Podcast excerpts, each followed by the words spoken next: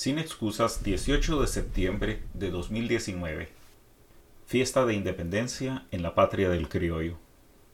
El fin de semana circularon en redes sociales imágenes de la muy deslucida conmemoración oficial de la independencia.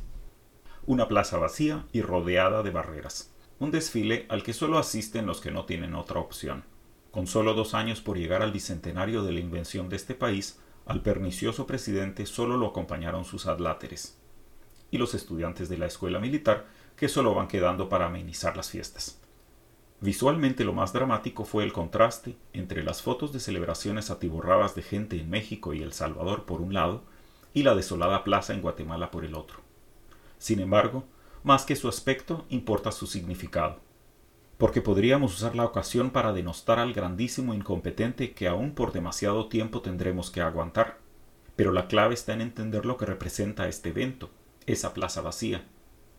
No son novedad las barreras y el yermo cívico. Apenas hace dos semanas, Morales hizo lo mismo para encender el fuego patrio con el presidente del Congreso, su compañero de destrozos. Y hace unos años, Otto Pérez, más experto pero no menos corrupto, ya había hecho lo mismo.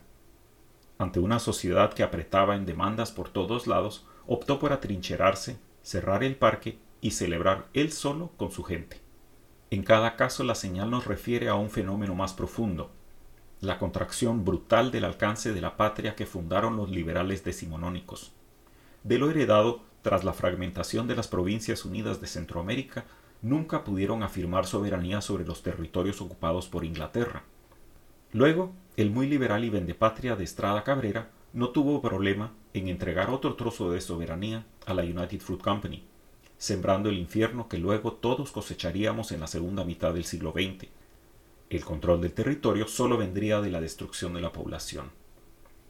Jorge Ubico, antes de la guerra, y sus herederos posconflicto, se dieron completamente por vencidos para declarar soberanía sobre tierras y personas.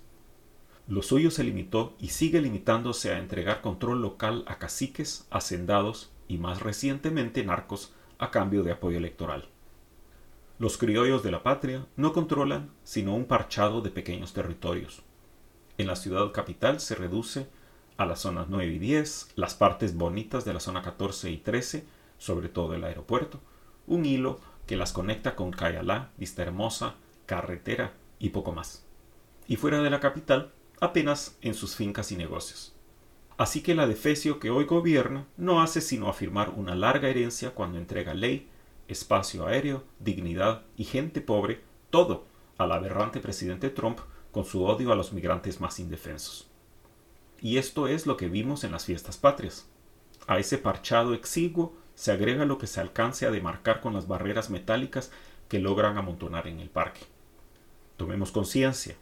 Quienes expulsaron a la hicieron por sacar la justicia de su atrincherada patria enana, quienes hoy sesionan en el Congreso son diputados de esa república perversa.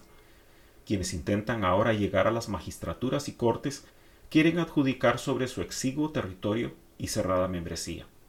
En los extramuros quedamos el resto. Ciudadanos solo cuando conviene para el voto, la extracción, el tributo o la manipulación, pero no para ejercitar una ciudadanía efectiva, menos aún para gozar del bienestar con esperanza. Por eso, para nosotros la agenda es clara. El futuro, si ha de ser democrático, tendrá que acabar con esa patria del criollo y deberá incluirnos a todos.